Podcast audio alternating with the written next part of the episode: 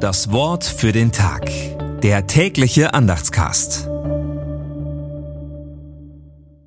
Montag, 18. September 2023. Geh hin an das Meer und wirf die Angel aus, und den ersten Fisch, der heraufkommt, den nimm, und wenn du sein Maul aufmachst, wirst du ein Zwei-Groschen-Stück finden. Matthäus 17, Vers 27.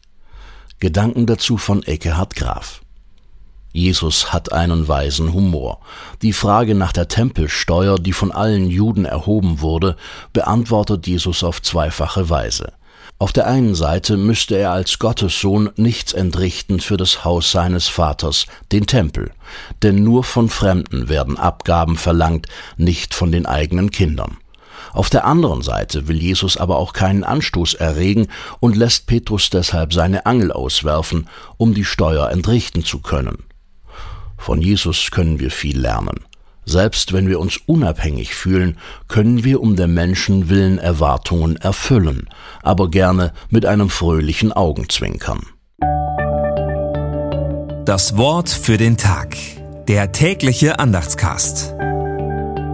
Präsentiert vom Evangelischen Gemeindeblatt für Württemberg.